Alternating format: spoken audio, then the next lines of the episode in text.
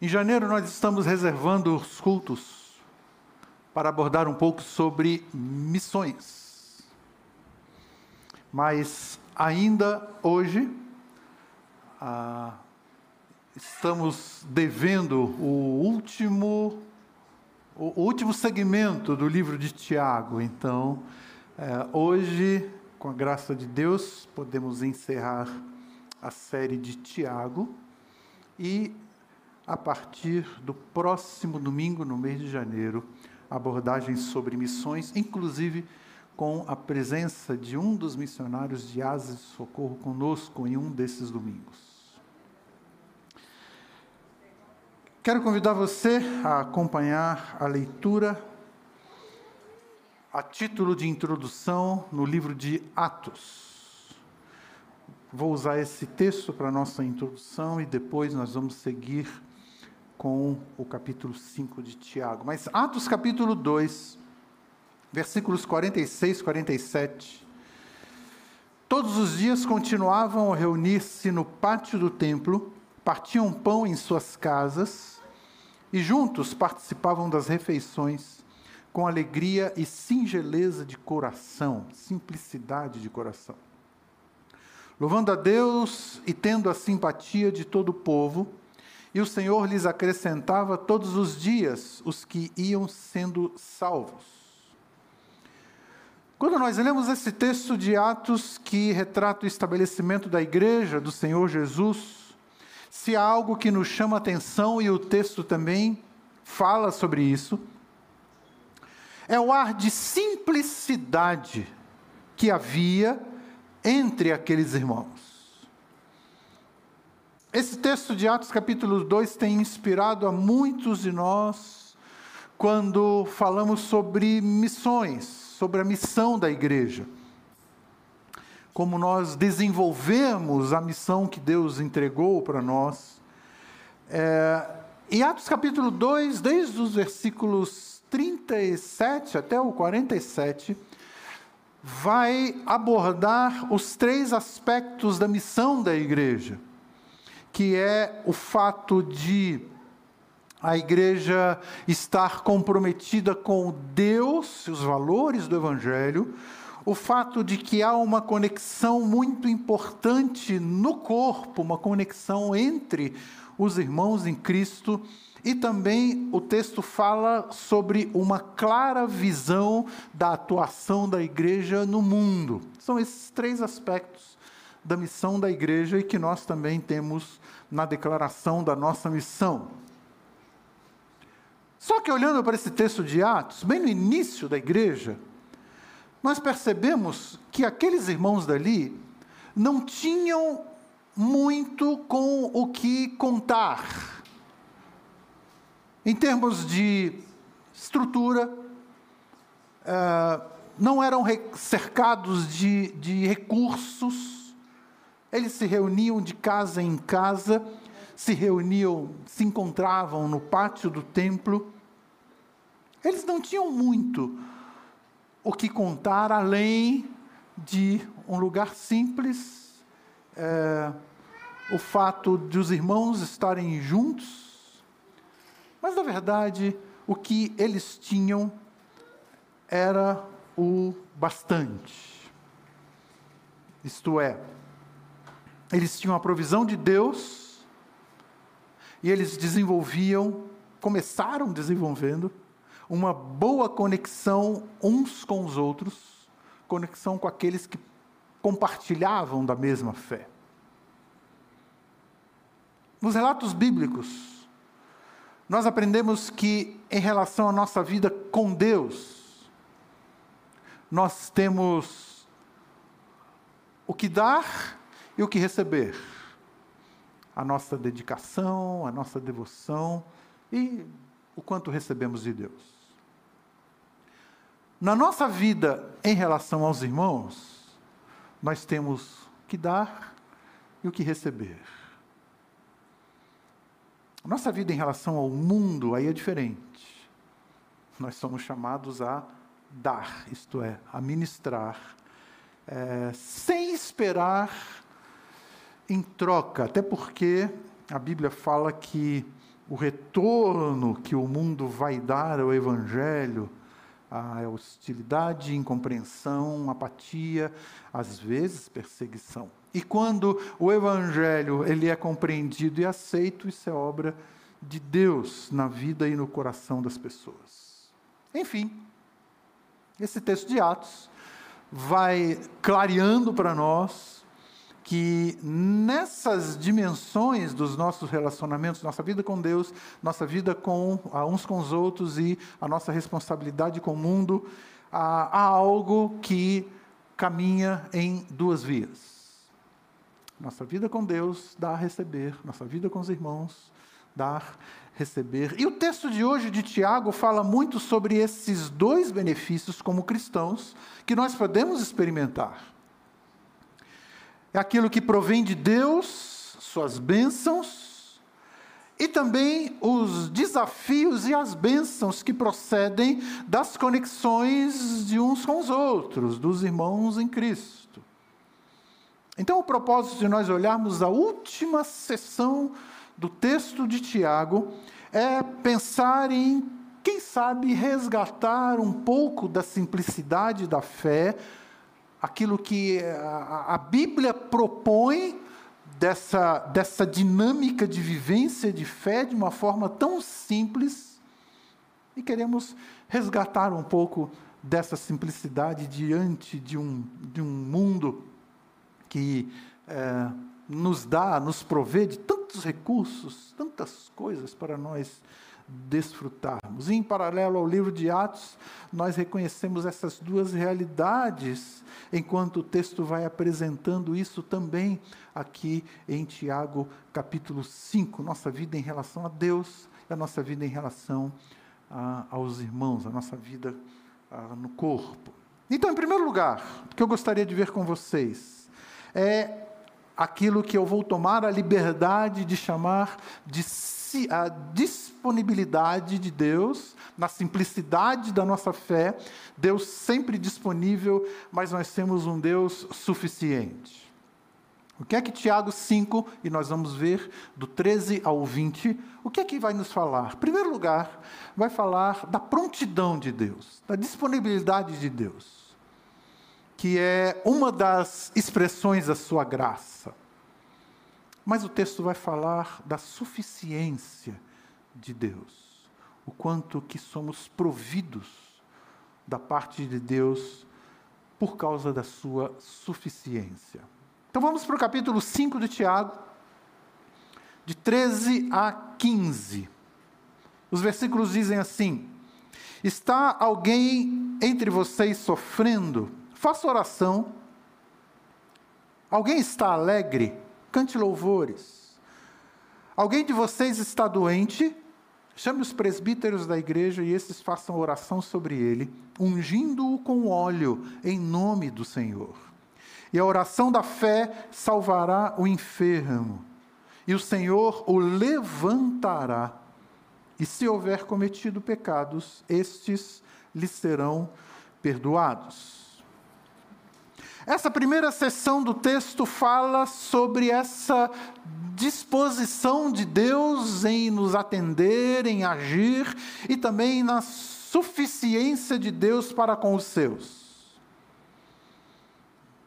E essas duas verdades são encontradas, de acordo com esse texto, em contextos de necessidades, de enfermidades, de dores, de aflição e também de alegrias.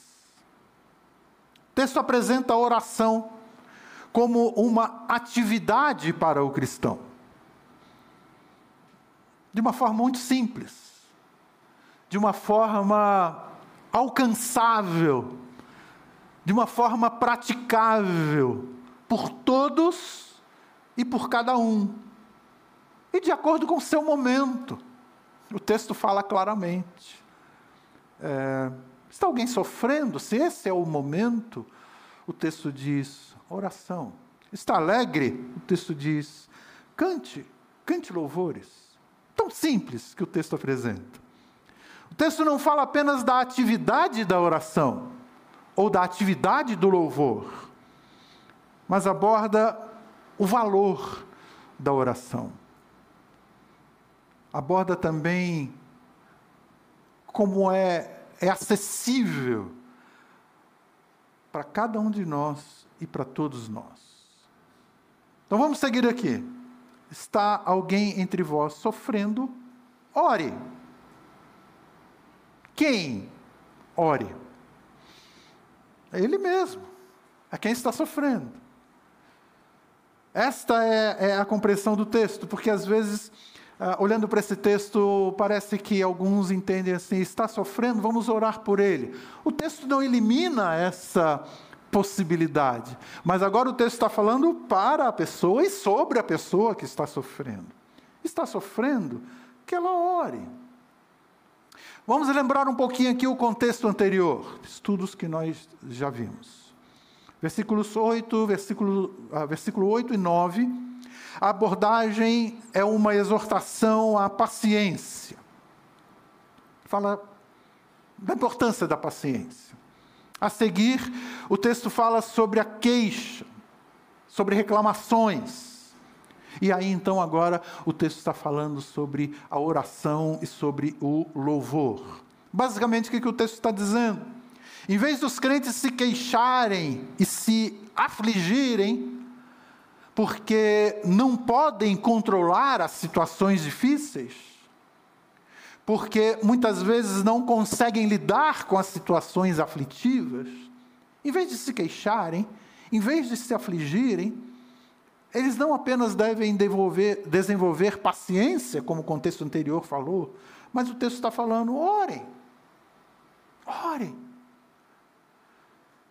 O problema, amados, eu penso, é que no mundo tão cheio de recursos, tão cheio de entretenimentos, tão cheio de distrações, parece que a oração se tornou algo simples demais. O texto quer nos levar a uma espiritualidade simples, não simplista, não escapista,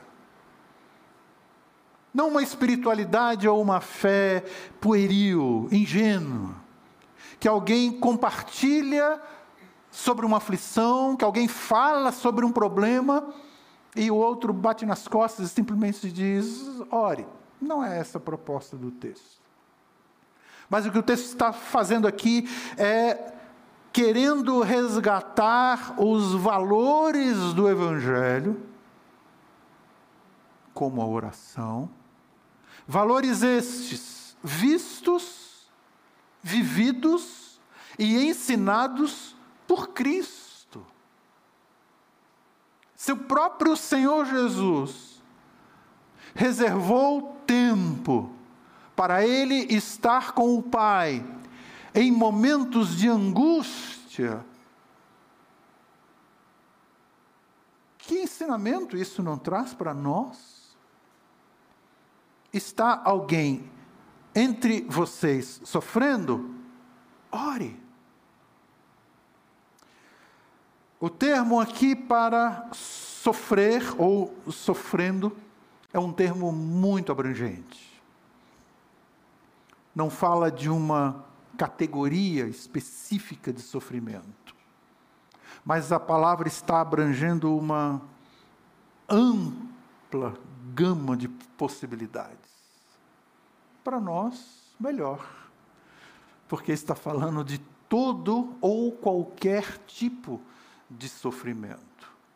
Desde o capítulo 1, vocês que têm acompanhado um pouco mais a série, podemos lembrar que ali o texto falou sobre provações, sobre perseguições, ah, depois fala sobre enfermidades, todo tipo de sofrimento. Da mesma forma que o texto propõe para quando estamos alegres. Cante, cante louvores. E o texto é específico, fala sobre louvores. Uma vez eu falei uma frase, e eu muitas vezes nem sou muito bem interpretado quando falo essa frase, mas eu vou repetir essa frase. Ah, uma vez alguém disse: desconfie de alguém que não canta. é um tipo de julgamento meio perigoso de fazer. Mas eu já estive com algumas pessoas, convivi com pessoas. E essas pessoas traziam no seu coração revoltas, dores profundas. Traziam no seu coração é, um amargor de difícil convivência. Era difícil ver essas pessoas cantarem ou louvarem. Nós estamos numa era muito tecnológica. Atribuímos o bem-estar a muitos fatores. Eu creio que nós nos tornamos uma sociedade que pouco reconhece a mão de Deus. Ah, e o texto nos direciona para Deus em todo o tempo. E essas duas palavras que ah, o texto mostra, cante ah, louvor, ou cante, na verdade é uma palavra só, literalmente a palavra louvar. E que no Novo Testamento essa palavra surge outras três vezes. Romanos, 1 Coríntios e Efésios. E quando essas palavras aparecem em Romanos, Coríntios e Efésios, há uma ligação muito forte dessas ocorrências com o contexto de orar. Então é quase que um louvor em oração, ou é quase que num contexto de oração, nós estamos também aproveitando a oportunidade para louvar ao Senhor não elimina, por exemplo, um tempo de louvor e adoração que temos juntos aqui, mas o texto é específico. Está falando, o texto diz: está alguém sofrendo, ore, ah, está alegre, cante louvores. Ah, e quase sempre, ou pelo menos nas ocorrências do Novo Testamento, esse louvor é num contexto de oração. Enfim, na alegria, no sofrimento, nossa vida converge para Deus e Ele está disponível, Ele é suficiente para nos atender, para nos ouvir, para receber o nosso louvor. Ah, esse versículo 14, embora um pouco mais vinculado à oração, essa palavra, quando fala de doente, não fala de uma doença apenas no físico. Está alguém entre vós doente? Chame os presbíteros da igreja. Só que aqui, essa palavra não é usada apenas para falar de doença física, doença no físico.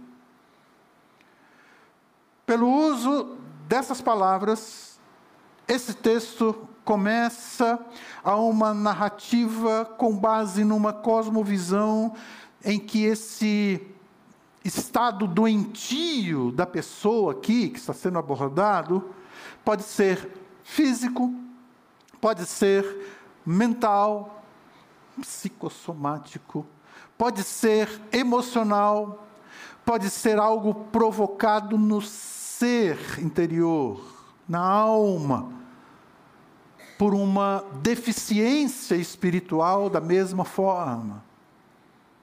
Por exemplo, em Atos capítulo 19, quando fala da presença de Paulo em Éfeso, ali é utilizada essa expressão falando da atuação de Deus na vida das pessoas que está pessoas que estão sofrendo, só que ali em Atos 19 está falando sofrendo por forças malignas. E é essa mesma palavra que está sendo usada aqui no versículo 14 para a palavra doente. Então, de novo, queridos, a palavra que está sendo usada aqui não fala só sobre a doença física, mas está sendo é, retratada a um estado doentio das pessoas. Por isso o encorajamento do texto para ah, dizendo para chamar os presbíteros da igreja.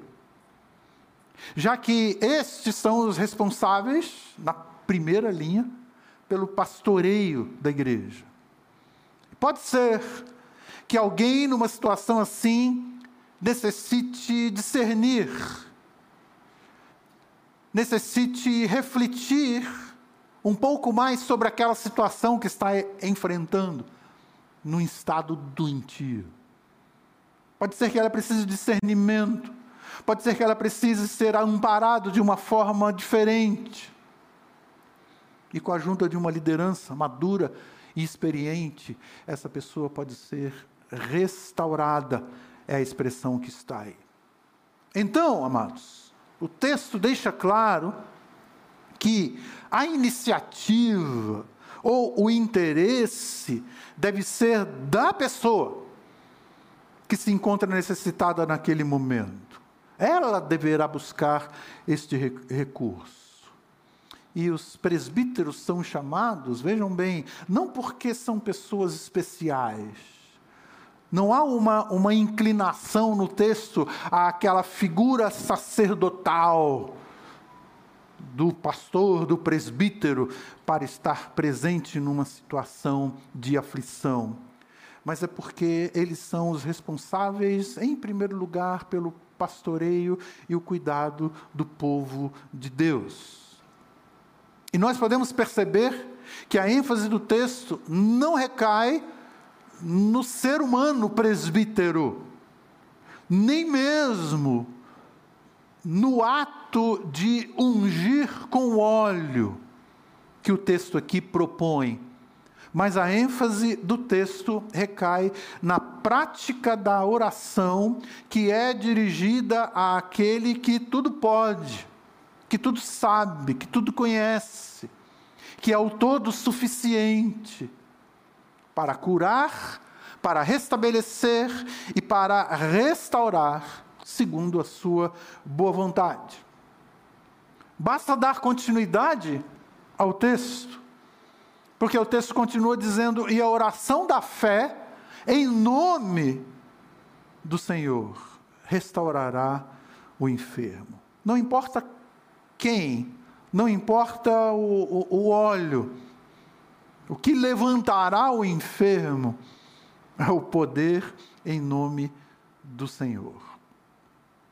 E mais adiante nós vamos ver o texto mais uma vez enfatiza, uh, usando o exemplo de Elias que orou uh, e Deus ouviu e Deus atendeu a sua oração. Então, não somos nós, não é o elemento utilizado como símbolo, tal como o texto aqui utiliza o óleo como símbolo do Espírito Santo, mas é o poder. Uh, em nome do Senhor que restaura o enfermo, o doente. Agora vejam, orar com fé significa dirigir-se a Deus com atitude que diz: Deus, se eu estou recorrendo a Ti, é porque eu sei, é porque eu creio, que é dessa fonte que eu devo buscar. Eu vou a uma fonte para me saciar, para me alimentar, para buscar solução, porque eu sei que nessa fonte eu encontro. Chegamos numa determinada repartição. Eu preciso tratar desse assunto. Hoje em dia nem, nem vamos lá num local físico, mas ainda existe. Preciso tratar desse assunto.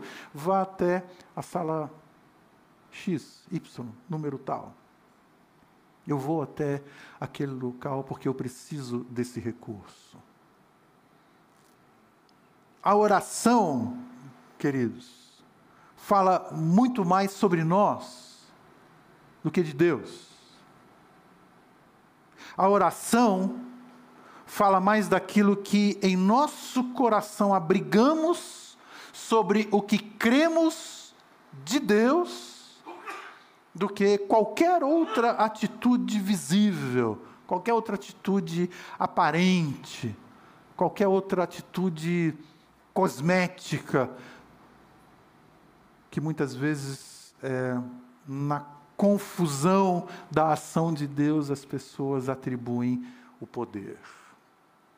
Então, em primeiro lugar, o que esse texto está nos mostrando sobre a simplicidade da fé, a simplicidade do Evangelho. Nós temos um Deus que é suficiente e Ele está pronto e disponível para nos ouvir, para nos atender, porque Ele é um Deus amoroso, bondoso, gracioso, compassivo e tem os seus desígnios para nós.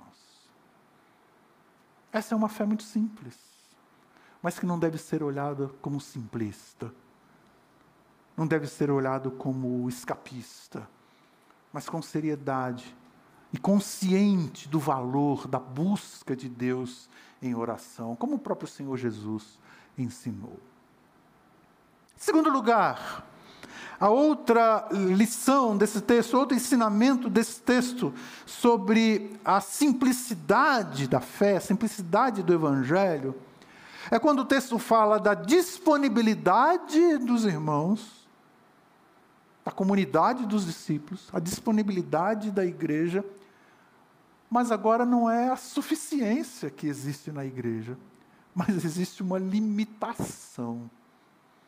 Pode ser bem paradoxal esse enunciado que eu estou trazendo para vocês, mas é a realidade. Se em Deus há a disponibilidade e a suficiência, em nós ou entre nós há também a disponibilidade. Só que a nossa suficiência não está em nós. Nós somos seres humanos, limitados, falíveis, e é isso que o texto vai nos mostrar. Querem ver? A partir do versículo 16. O texto agora está abordando a vida em comunidade, anterior, por favor. Obrigado. Ah, isso, obrigado. Confessai, pois, os vossos pecados uns aos outros e orai uns pelos outros, para que sareis. Muito pode, por sua eficácia, a súplica do justo. Elias era homem semelhante a nós, sujeito aos mesmos sentimentos, e orou. Orou com instância, para que não chovesse sobre a terra. Por três anos e seis meses não choveu. E orou de novo, e o céu deu chuva, e a terra fez geminar seus frutos. Meus irmãos, se algum entre vós se desviar da verdade e alguém o converter, sabei que aquele que o converte, o pecador do seu caminho errado, salvará da morte a alma dele e cobrirá multidão de pecados. Então, de novo, se em relação a Deus nós podemos dizer sobre a sua disponibilidade, a sua suficiência, em relação aos irmãos em Cristo, nós também podemos falar sobre a disponibilidade que deve haver entre nós, só que não sobre a sua suficiência. De nós não podemos falar sobre a nossa suficiência. Existe sim disponibilidade, disposição e uma missão para a qual Deus nos chamou. Por isso que, mesmo assim, o texto está nos direcionando para esse recurso. O papel que a comunidade dos discípulos do Senhor Jesus, o papel que a igreja tem e deve ser utilizado esse recurso. A busca de uns com os outros em momentos de sofrimento deve ser utilizado. É, nós, como povo de Deus, podemos nos dispor a várias coisas, várias tarefas, várias ações. No entanto, há um fator abordado nesse texto que chama a nossa atenção, que é a disponibilidade e o cuidado para com o outro, principalmente em momentos de sofrimento, principalmente em momentos de aflição. Versículo 16 pressupõe algumas realidades das quais algumas igrejas se distanciaram. E que, como seres humanos, sempre precisamos cuidar. só pode haver esta prática: confessai os vossos pecados uns aos outros. Só pode haver essa prática de forma eficiente se for gerado um ambiente de compromisso e confiança mútuos. Você sabe disso. A confiança é um grande valor, a confiança mútua é um grande valor pode haver entre nós, como povo de Deus, em unidade gerada pelo Espírito, para aplicar um princípio de vida orgânica, de vida do corpo. Qual é esse princípio? O texto diz: habilidade de, como instrumento nas mãos de Deus, pensar, agir, trabalhar para restaurar vidas. Uh, restaurar vidas no nosso meio. Eu diria que esse é um valor, é um alvo e é um desafio. Porque parece que é mais fácil dividir, mais fácil desconstruir, mais fácil demolir do que construir, do que edificar. Às vezes eu passo em algumas avenidas aqui em São Paulo, não é? Você também passa. E de repente, parece que de uma semana para outra algo foi demolido. Casas bonitas, até prédios pequenos, dois, três andares. Em uma semana, passo, não está mais ali. Mas para construir. Há investimento, há esforço, há um tempo dedicado. Se nós podemos pensar nisso como uma ilustração, não é muito diferente aquilo que acontece na vida no corpo de Cristo. Porque com um simples julgar improcedente a respeito da vida do outro, ou uma crítica ferina em relação a uma deficiência do outro. Isso pode trazer um grande prejuízo à vida orgânica do corpo. Essa habilidade de, como instrumentos nas mãos de Deus, trabalhar para restaurar vidas em nosso meio, é uma habilidade que Deus pode desenvolver na vida de cada um de nós. Conceito que o texto está apresentando aqui amplia-se, abrange um princípio mais geral porque o texto está falando sobre a confissão em comunidade e a oração comunitária. O quanto isso pode fazer para a restauração? Ah, logicamente, não é com todos que nós vamos praticar isso. O Senhor Jesus, no seu grupo de doze apóstolos, esse grupo o acompanhou durante o seu ministrar aqui, ele é, tinha mais próximos a ele pelo menos três, e entre esses três, um mais próximo ainda. Então, normalmente é assim. Numa comunidade, você desenvolve um relacionamento um pouco mais próximo com alguns dessa comunidade e um pouco mais íntimo ainda com uh, poucos dessa comunidade.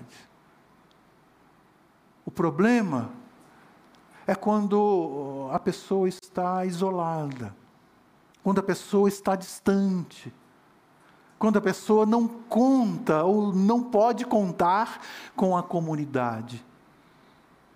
Principalmente nesse momento, quando o texto está falando, está alguém sofrendo. Esse é o contexto principalmente quando a pessoa está sofrendo por uma questão de pecados cometidos. Ah, Para que fique bem claro, o texto faz questão de mostrar isso sobre a procedência do poder na oração em favor do que sofre, que foi até mencionado anteriormente em relação aos presbíteros. O texto aqui está incluindo a todos nós nessa missão. Todos nós. Por sermos um só corpo. É, estamos iniciando um ano no nosso calendário. Não é? Ah, e quem sabe, quando ouvimos por aí sobre resoluções de ano novo,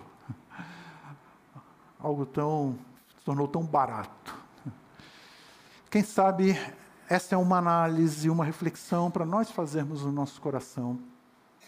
O quanto que o nosso compromisso com o corpo de Cristo poderá se desenvolver a partir da consciência e da convicção que um texto como esse pode trazer ao nosso coração.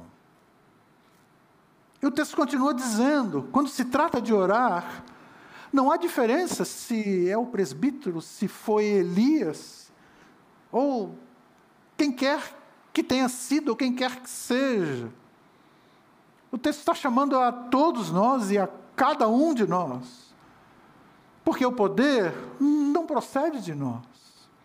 O poder não vem de nós, tendo histórico que for, tendo histórico de um Elias, tendo o tempo de vida cristã que, que tivermos. 2 Coríntios capítulo 3, versículo 5, a nossa suficiência vem de Deus.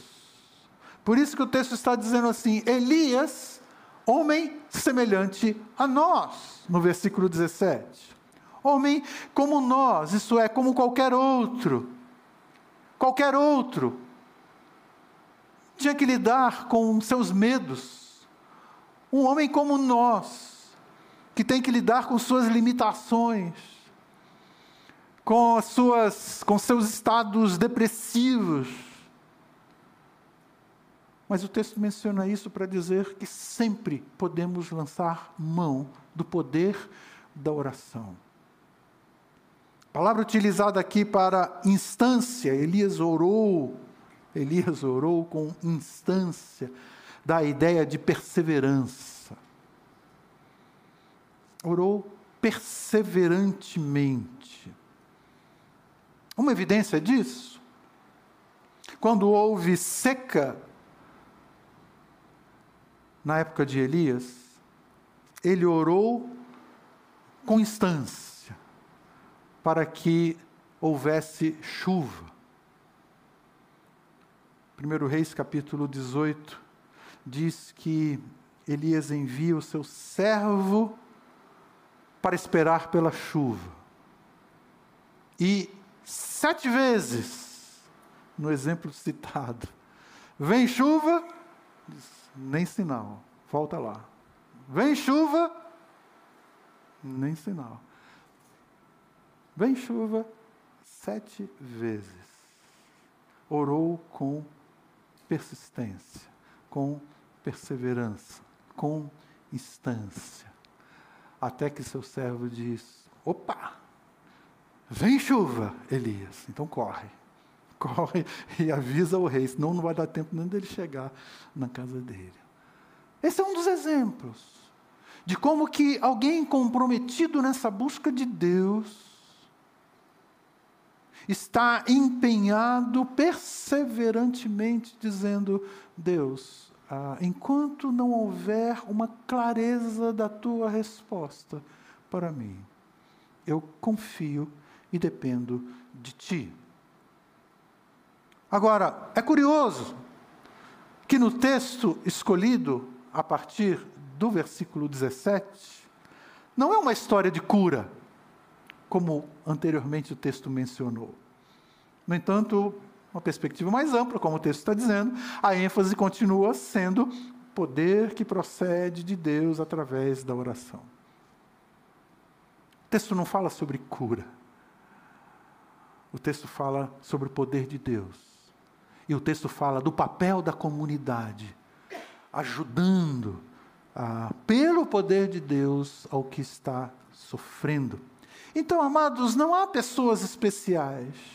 A mão de Deus não é curta, não é seletiva e nada está fora do seu alcance, nada está fora do seu controle.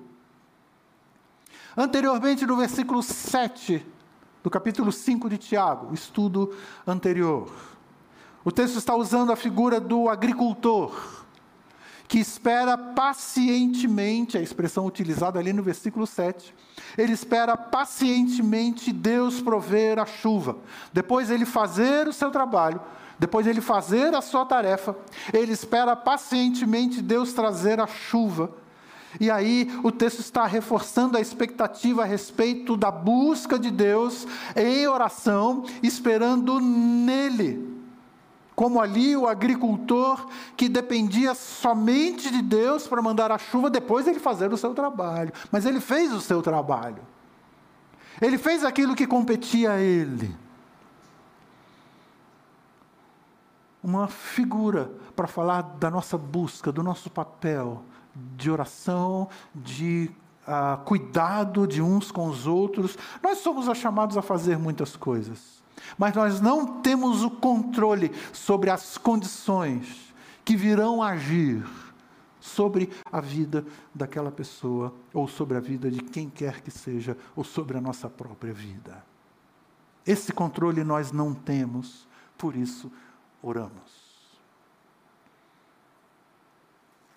Quem que somos nós na igreja do Senhor Jesus? Quem somos nós? Como diz 1 Coríntios 3, somos aqueles que se apresentam como servos diante do Senhor, cooperadores para a sua obra, mas em disponibilidade. Conscientes da nossa limitação. Sim, agindo, sim, ministrando na vida do outro, sim, mas esperando em Deus, queridos. E aquele sobre o qual nós ministramos também deve ter essa consciência. O poder não está em nós. Mas ele também deve manter a expectativa que esse poder é de Deus. Então, de novo, o assunto do texto não é que Deus se vê obrigado a curar o enfermo, a, a sarar aquele que está em estado de uh, doença por algum motivo, mas a ênfase do texto é que nós devemos ter um maior compromisso, primeiro, em relação a Deus, da busca de Deus. Simples. Colocando em prática a nossa vida de oração. E um maior compromisso como parte do corpo de Cristo, nos dispondo a trabalhar na restauração do mais fraco, daquele que precisa ser direcionado, naquele que precisa ser encorajado, naquele que precisa ser restaurado. E é interessante o versículo 19, porque o versículo inclui a todos nós. Algum entre vós, entre nós, qualquer um de nós pode passar por aflições ou sofrimentos. Então, o texto está falando à igreja e o texto está falando sobre a igreja. Alguém entre vós, alguém entre nós nós praticamos a nossa devoção a Deus e, entre outras coisas, através da oração, nós precisamos de apoio, de encorajamento para prosseguir, para prevalecer na fé. E aí, o oposto disso, o prejudicial para alguém que está lidando com dificuldades na vida, é o desviar-se da verdade. E aqui, basicamente, o texto está chegando na sua conclusão. É, é isso que o texto quer dizer. Agora o texto levanta a questão do porquê tanta ênfase na restauração. Agora o texto está mostrando de uma forma bem definida porque tanta ênfase na busca de Deus, na oração, na importância da comunidade dos discípulos em ação. A forma verbal que está aqui no versículo 19, desviar-se da verdade, permite duas situações fala de uma forma passiva, isto é, alguém que foi enganado, alguém que foi seduzido, e com isso essa pessoa se desviou. Mas o texto também ah, aborda de uma forma ativa aquele que desviou-se da verdade por vontade própria, por rebeldia, por escolher a vida fora dos caminhos do Senhor. Então, tanto uma situação quanto a outra, essa pessoa precisa voltar à verdade. Por isso que o texto está dando tanta ênfase à restauração. Alguns correm o perigo de se distanciarem da verdade. Há duas, pelo menos duas questões com respeito às provações e às aflições, que fazem com que haja um potencial enorme para o desânimo, e com isso a pessoa vai se desviando. Quais são essas duas questões? Quando as provações e aflições são muito intensas, Jó perde quase tudo, quando elas são intensas, ou e quando são duradouras. São duas situações que têm um potencial muito grande para provocar o desânimo, para fazer com que a pessoa vá se esfriando e até mesmo podendo ser possível essa pessoa se desviar. É isso que o texto está levantando, é esse o contexto. Toda essa carta, amados, traz um alerta sobre isso. Deixa eu fazer uma revisão muito rápida com vocês aqui. Capítulo 1, 13 e 18. Pessoas que são arrastadas e seduzidas pelo engano. Capítulo 1, versículos de 2 a 12. Pessoas que passam a abrigar dúvidas no seu coração por conta das aflições. Capítulo 2, versículos de 1 a 13. Pessoas que são ouvintes da palavra, mas não praticantes. Capítulo 3, versículo 13. Pessoas que são excessivamente influenciadas pela sabedoria desse mundo e passam a acreditar naquilo que é mentira, desviam-se da verdade. Toda a carta está repleta desse alerta. Por isso que no versículo 19 e o versículo 20 fala de alguém que se desvia da verdade, que esteve no nosso meio ou está somente em corpo no nosso meio, ah, como que a comunidade pode trabalhar, pode se dispor para trazer essa pessoa de volta? E Deus pode resgatar, restaurar restaurar. Então, essa conclusão, versículos 19 e 20, é quase que a assinatura daquilo que a carta está propondo. Fazer com que, apesar das provações, das distrações, das tentações, dos desânimos, não nos desviemos da verdade. Busca de Deus, papel da comunidade. É assim que Tiago encerra a sua carta. Para concluir aqui com vocês, então, é sempre bom nós lembrarmos que Jesus é aquele no qual a nossa fé prevalece. Vamos lembrar esse episódio na vida do Senhor Jesus. Lucas, capítulo 22, 31 e 32. Simão, Simão, eis que Satanás vos reclamou para vos peneirar como trigo. Eu, porém, roguei por ti, para que a tua fé não desfaleça. Tu, pois, quando te converteres, fortalece os teus irmãos. O livro de Tiago aborda uma série de fatores da nossa vida aqui nesse mundo, que estão aí para nos desviar do caminho é, os assuntos levantados por Tiago. anseio por dinheiro, desejo de controle, orgulho, inveja, cobiça, impaciência, linguagem ferina e iracunda, desejos pecaminosos e ilusão com respeito à vida. Isso tudo nós estudamos no livro de Tiago aqui. Pouco antes da sua prisão, Jesus está num momento com seus discípulos. E ali ele prediz a negação de Pedro. Quando Pedro está dimensionando de uma forma equivocada o seu compromisso e a sua fé. Ele está equivocado, ele creio eu. E aqui eu falando que ele não faz isso de propósito, mas está equivocado. De forma nenhuma te negarei, Senhor.